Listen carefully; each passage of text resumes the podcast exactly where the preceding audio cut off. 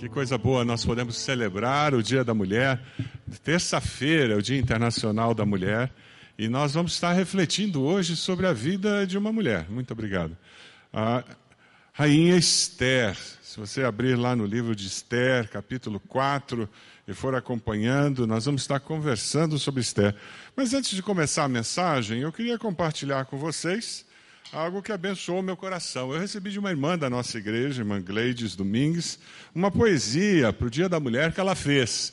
E a poesia vai assim: É assim que começa uma história sem igual, não de uma heroína, fada ou rainha, mas de um ser que se reconhece fruto de uma criação especial um dia após o outro, atividades e pensamentos mil, nas mãos que empreendem, no corpo que sente, no coração que pulsa, em viver em forma de gratidão. Ser mulher é assim: mulher pessoa, mulher profissional, mulher mãe, mulher conhecimento, mulher sentimento e, acima de tudo, mulher em missão que educa, corrige, experimenta, compartilha e decide esta é a sua identidade, mulher cristã em ação. Forjada no amor que constrange, vivifica, traz transformação com esta direção. A mulher cristã segue no caminho, construindo histórias e memórias, praticando os princípios, desenvolvendo a fé, servindo com integridade ao único Senhor merecedor de sua eterna fidelidade, motivo maior do seu louvor e adoração. Amém? Poesia linda, agradeço a irmã Gleides a, a bênção de receber essa poesia.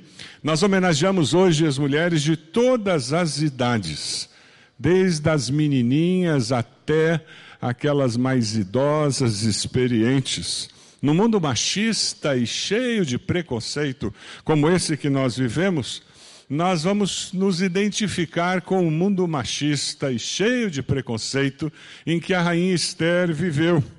Esther teve muitos problemas, porque ela era mulher e porque ela era judia. A história começa mais ou menos 500 anos antes de Cristo. O povo foi levado ao cativeiro e agora estavam sob o império persa. A rainha Vasti, ela perdeu a oportunidade de obedecer ao rei e por isso perdeu a posição de rainha.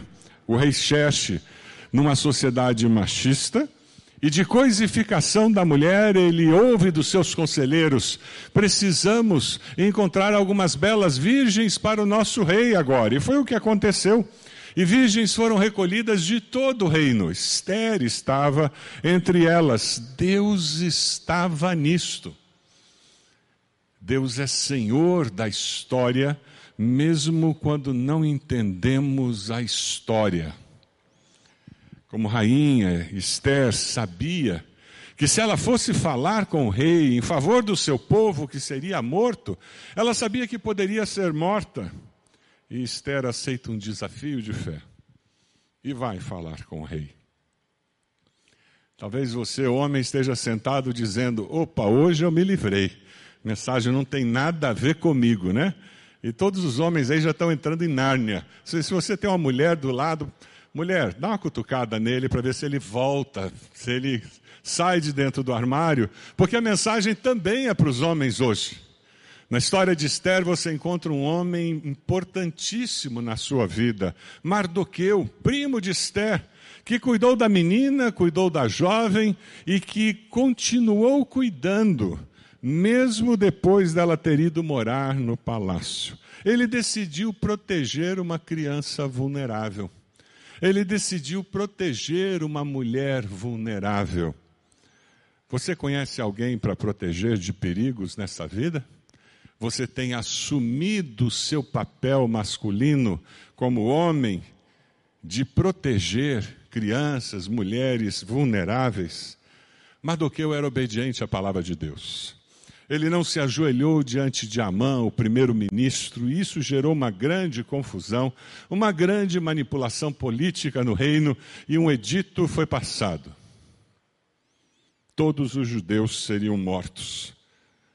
Oração jejum, roupa de saco, Busca de Deus. Esse foi o processo com que este grande problema foi resolvido. É assim que você lida com os grandes problemas: oração, jejum, luto, quebrantamento.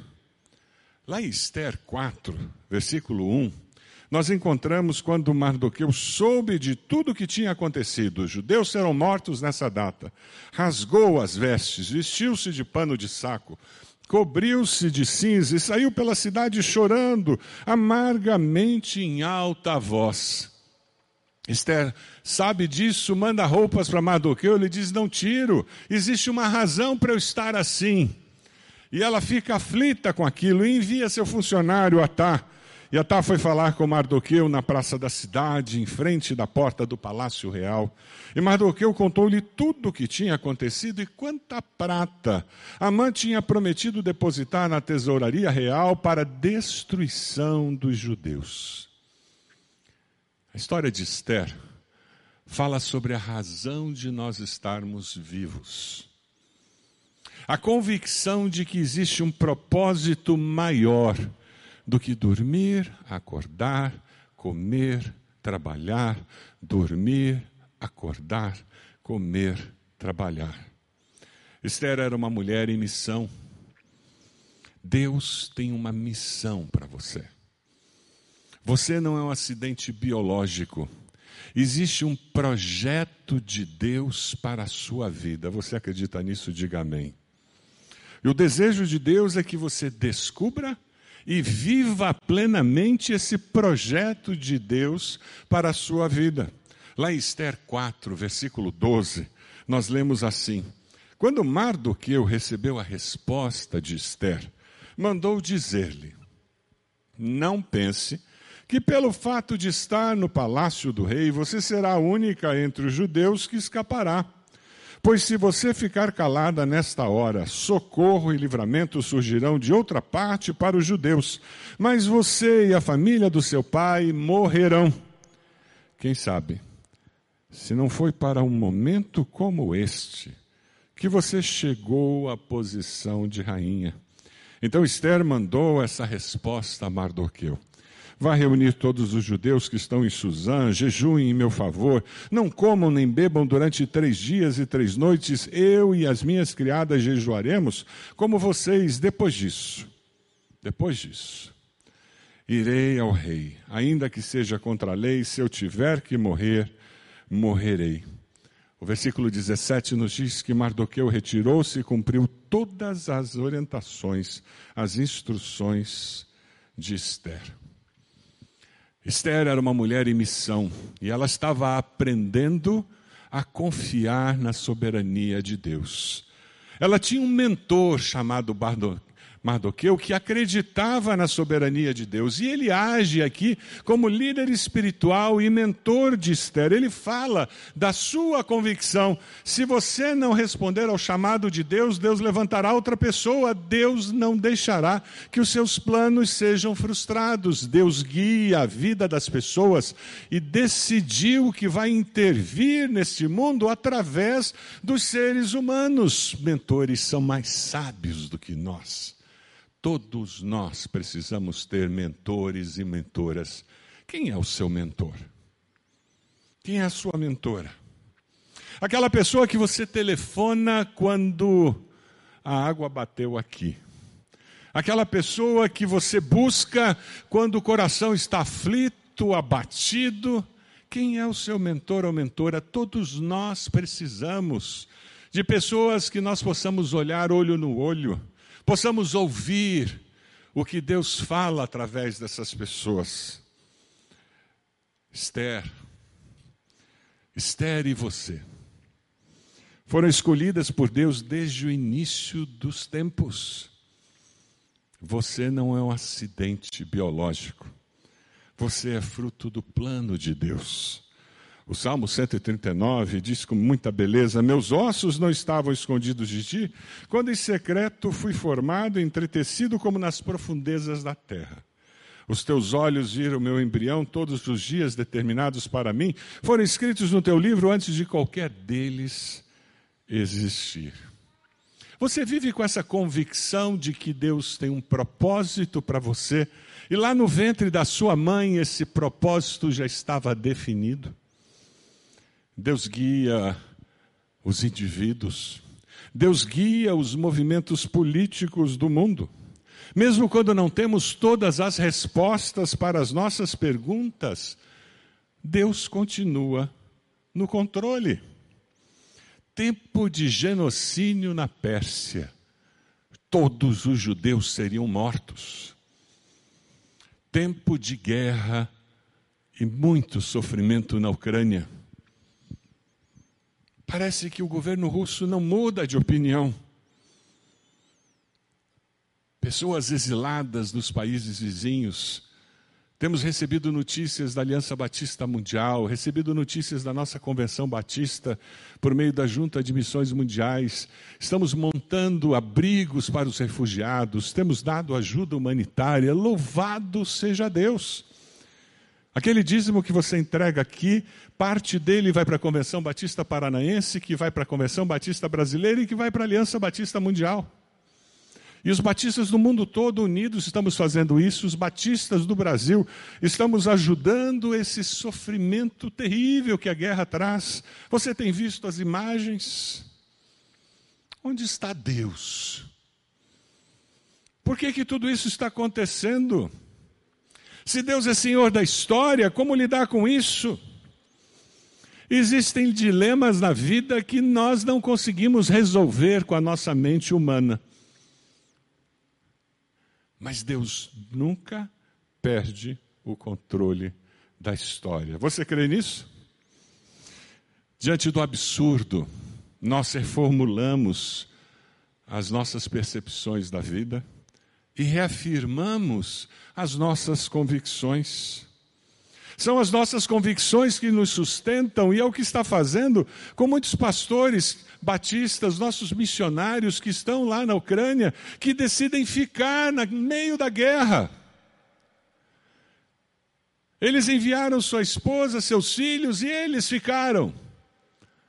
Eu vi um relato tocante de uma igreja batista que os membros estão numa estação do metrô junto com a população da cidade.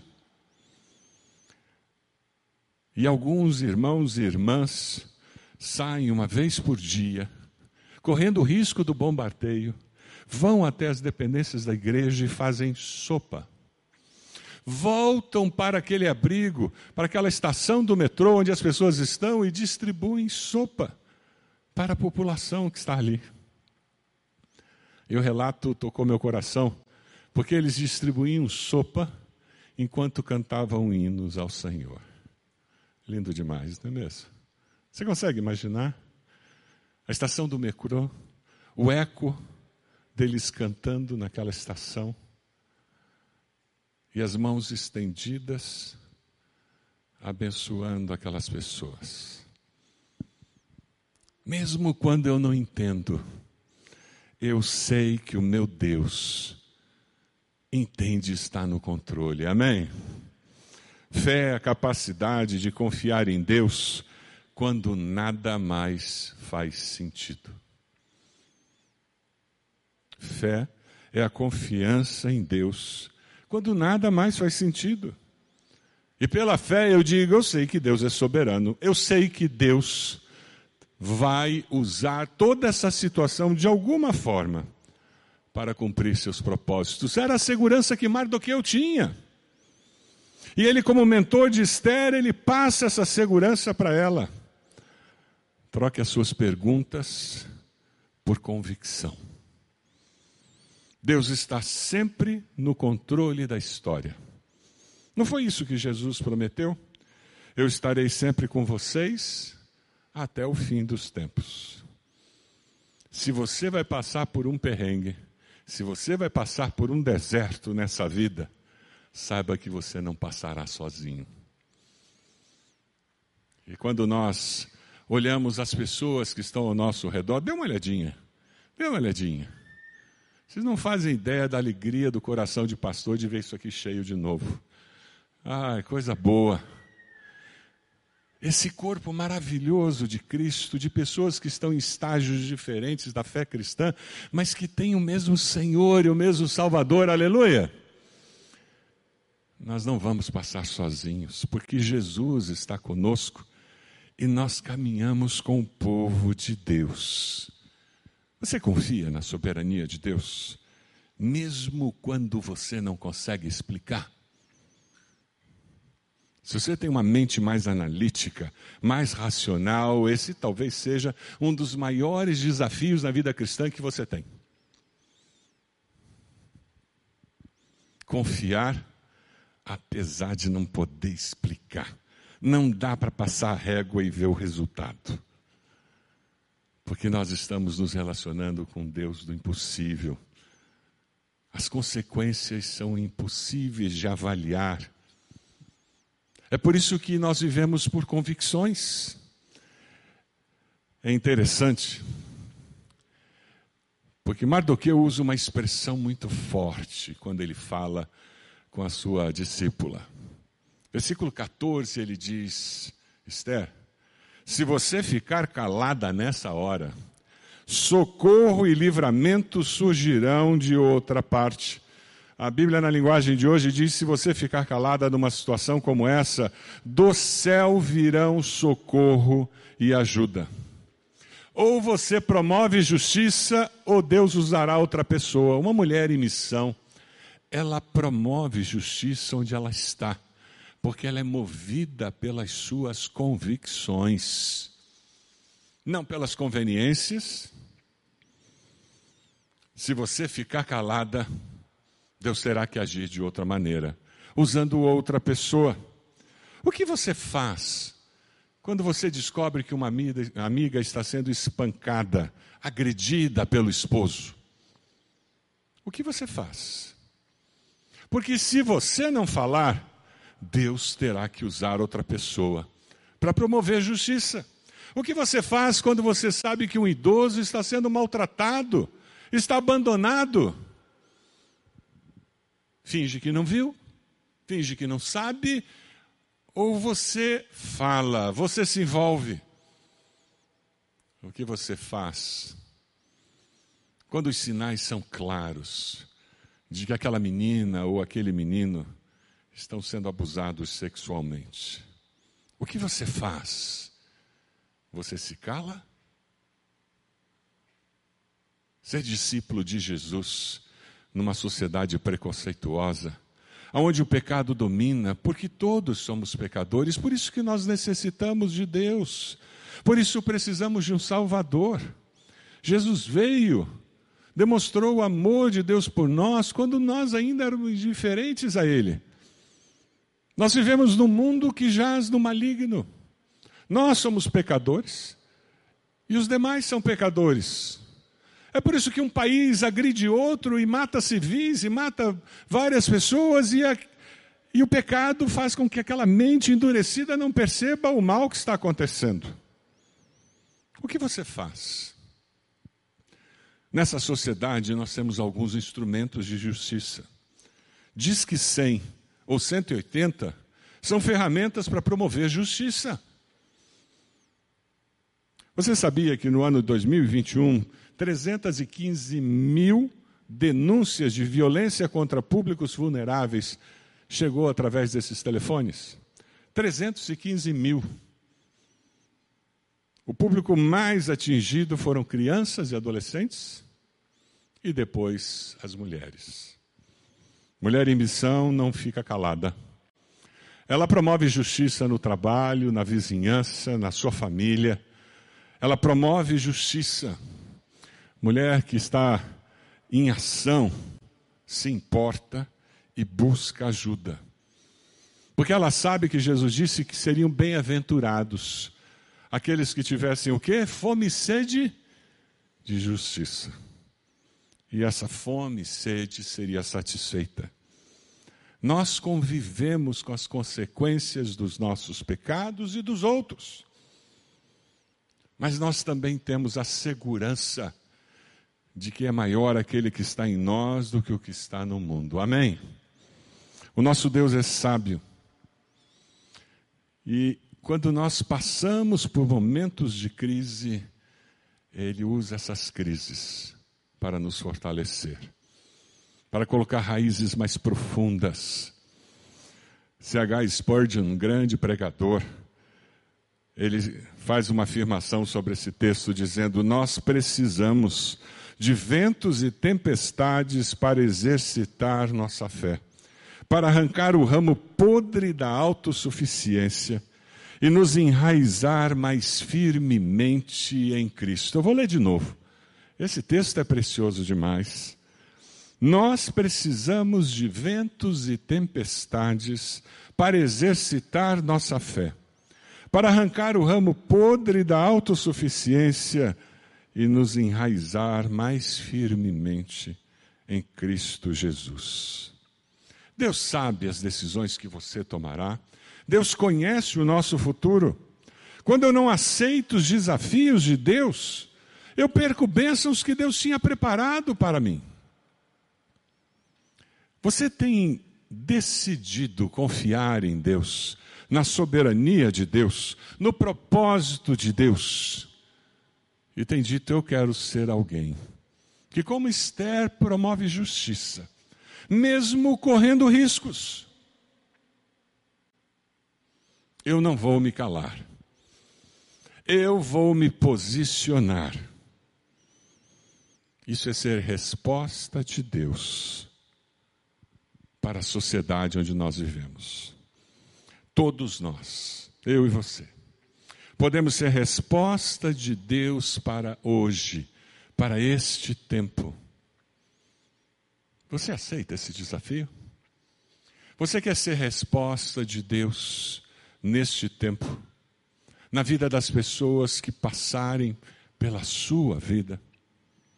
Mas do que eu creio em Deus, creio na direção de Deus, na vida dos indivíduos, Esther é desafiada a ser resposta de Deus para o seu povo.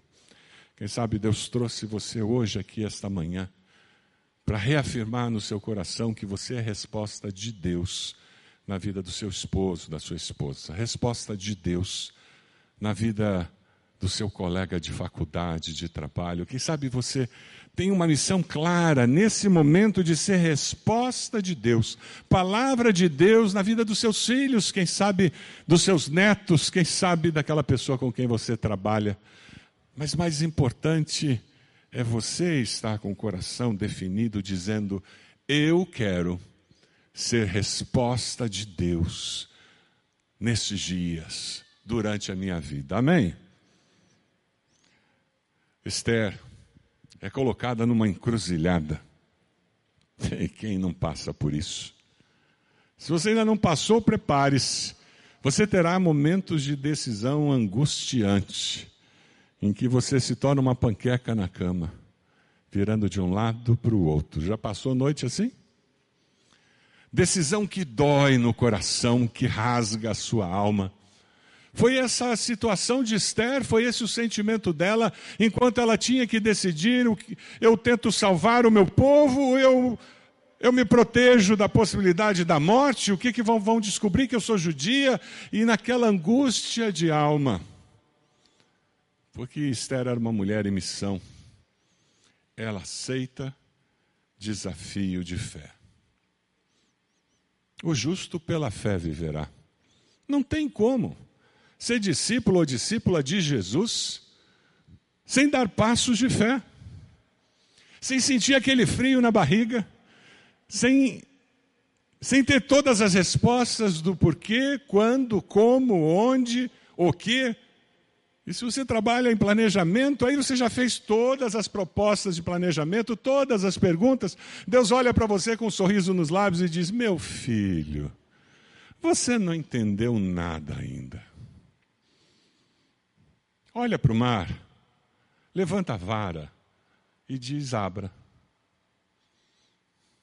Meu filho, você não entendeu nada ainda. Manda embora, tem gente demais nesse exército, Gideão. Com menos gente vai ficar claro para você e para todo mundo que fui eu. Fui eu, o Senhor dos céus, que deu a vitória. Josué, manda o povo que segura a arca entrar no rio. Mas, Senhor, o rio está cheio, entra.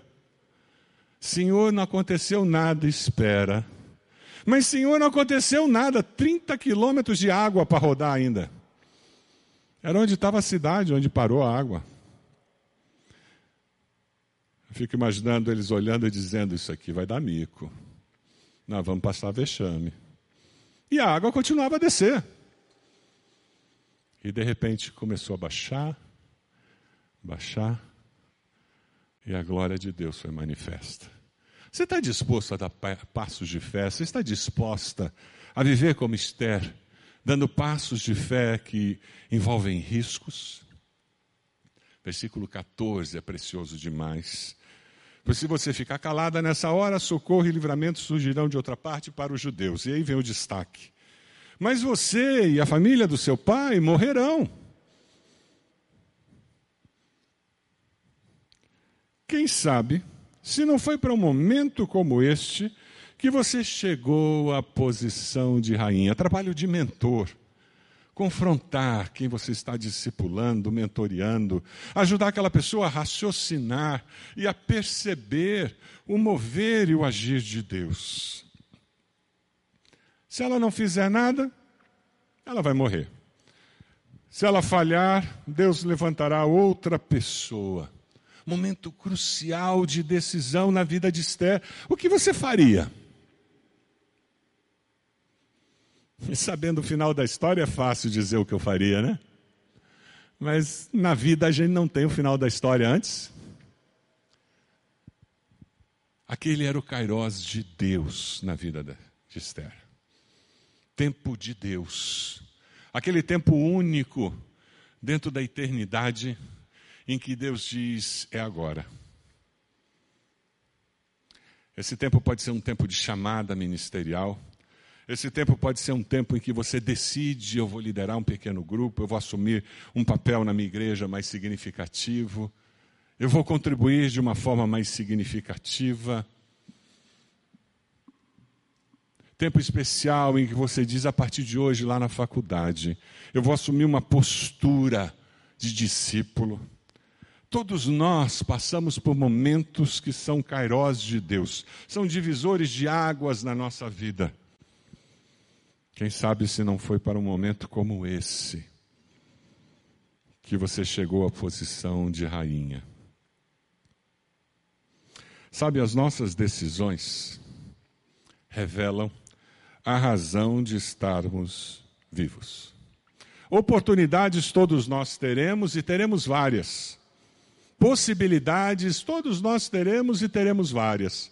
Mas esse senso de missão, essa convicção de que Deus tem uma missão para a minha vida, tem um propósito, é que me fará tomar decisões difíceis, como a que Esther tomou. Ela aceitou o desafio pela fé. O interessante é que ela vivia num ambiente de coisificação da mulher, em que beleza era tudo, obediência aos homens era tudo principalmente ao rei. Mas Esther não confiou nisso. Esther foi sábia o suficiente para identificar batalha espiritual naquele momento. Quando você estiver vivendo um kairós de Deus, um tempo de definição, um tempo de missão especial, saiba que está instalada a batalha espiritual. É interessante um comentarista faz a seguinte observação: Esther reconheceu que precisava mais do que beleza, força moral ou persuasão. Ela precisava de força espiritual. Quando você enfrenta esses momentos de definição, você reconhece a batalha espiritual presente e você busca força espiritual para tomar as decisões, para agir. Foi o que ela fez. E ela não fez isso sozinha. Dê uma olhada no versículo 16. Ela diz: tem batalha aqui. Deus precisa intervir para eu conseguir cumprir esse propósito que agora está claro na minha mente. O que, que ela diz? Vá reunir todos os judeus que estão em Suzã, jejuem em meu favor, não comam nem bebam durante três dias e três noites, eu e minhas criadas jejuaremos como vocês. Depois disso, irei ao rei, ainda que seja contra a lei. E se eu tiver que morrer, morrerei. Esse era o grande medo dela. Refugiada, num país estrangeiro, é trazida para o palácio escolhida pelo rei. Rapaz, eu cheguei no creme do creme da coisa. Não balanço o barco para não mudar minha posição. O grande medo dela é que o rei tinha autoridade e história de mandar matar. Era uma estratégia do rei para evitar atentado.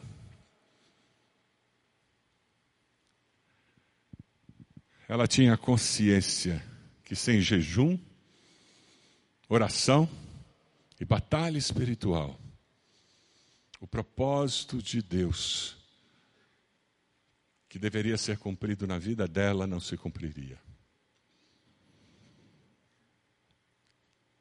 Deus colocou Esther no palácio com uma missão.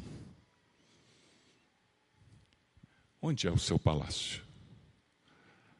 Você consegue na sua mente enxergar a sua casa, onde você mora. Entrou pela porta da frente, fecha a porta. Quem são as pessoas que moram ali? Esse é o seu palácio. E Deus colocou você ali naquele palácio com um propósito, com uma missão muito clara. Mulheres como Esther, vocês têm uma missão muito clara, como esposa, como mãe, como filha. Deus tem um propósito nas nossas vidas, muito claros. Com medo e apreensiva, mas crendo no poder de Deus, ela toma a decisão de agir.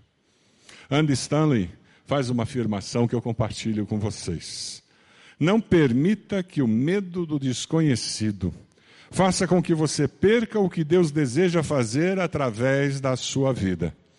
Pior do que falhar é viver com a tristeza de não ter dado o passo de fé necessário para seguir a sua visão. Deixa na tela, leia de novo com calma.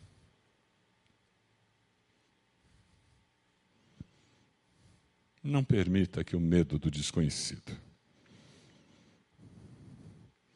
Pior do que falhar é viver com a tristeza de não ter dado o passo de fé, não é verdade? Ah, e se eu? Ah, e se eu? Ah, e se eu? A tirania do ser pode acabar com a alegria da vida de alguém. É por isso que eu e você somos desafiados por Deus a dar passos de fé. Três dias depois, Esther vestiu seus trajes de rainha, colocou-se no pátio interno do palácio, em frente do salão do rei. O rei estava no trono, de frente para a entrada, quando viu a rainha Esther ali no pátio. Teve misericórdia dela. Deus agindo no desconhecido. Estendeu o cetro de ouro que tinha na mão. Esther aproximou-se e tocou a ponta do cetro. E o rei perguntou que a rainha, Esther, qual o seu pedido? Mesmo que seja metade do reino, será dada a você. Para essa manifestação do poder de Deus na vida do rei através da vida do rei, quem que estava lá? Esther. E ela estava lá por quê? Porque ela decidiu dar um passo de fé. Quem sabe Deus trouxe você hoje aqui, porque você sabe que tem algo que precisa mudar, precisa ser diferente, porque você sabe que tem uma decisão amanhã que precisa ser tomada. Deixe a vida de Esther desafiar você. Para que Deus colocou você onde você está? Qual o propósito da sua existência? Você é movido por convicções ou por conveniências? Você crê que Deus está sempre no controle da história, mesmo quando você não entende? Eu queria convidar você a manifestar decisões que estão acontecendo no seu coração, fruto do agir do Espírito. Eu decido viver o plano de Deus para a minha vida. Você decide fazer isso? Eu quero cumprir o propósito de Deus na minha vida. Eu decido ser resposta de Deus na minha família, na sociedade. Eu quero viver cumprindo os propósitos de Deus. Eu decido viver pela fé. Se essa é a sua decisão, eu quero convidar você a se ajoelhar, onde você está. E com essa postura, com esse gesto físico, você vai estar dizendo para Deus: Deus, eu dependo do Senhor, eu reconheço a soberania do Senhor sobre a minha vida, a minha história, a nossa sociedade, o nosso país, o mundo. E mesmo quando eu não tiver as respostas, eu continuarei crendo no Senhor é uma enfermidade, diga pela fé: Senhor, eu clamo pelas tuas misericórdias. É talvez uma crise na família, coloque isso diante de Deus. E pela fé diga: Eu estou disposto, estou disposta a viver com senso de missão. Talvez aceitar Jesus como Senhor e Salvador, e você nunca fez isso. E você precisa dizer: Senhor, eu me arrependo dos meus pecados. Toma minha vida em tuas mãos. Deus, nós estamos de joelhos dizendo: Nós somos do Senhor. Nós estamos de joelhos dizendo: Nós precisamos do Senhor. Ó Deus, é de joelhos que o teu povo está, porque ele crê no Senhor. Você que está na internet, faça essa oração. Fale com Deus. Entre em contato conosco através desse número. Nós queremos abençoar a sua vida, Senhor. Abençoa esses que nos veem através da internet. Abençoa a todos que estão aqui, que nos escutam. Abençoa, Senhor, aqueles que estão lá na IBB Uberaba. Ó Deus, nós queremos viver como discípulos que vivem em missão, cumprindo os teus propósitos. O Senhor conhece aqueles que estão numa encruzilhada como Esther, com medo no coração, receio de tomar a decisão errada. Ó Deus, que eles possam vencer essa batalha espiritual e que eles possam perceber a tua bondade e misericórdia sobre a vida deles. Abençoa-nos, ó Pai. Pedimos que o Senhor nos leve com a tua graça e com a segurança de que o Senhor é por nós. É no nome de Jesus que nós oramos. Amém.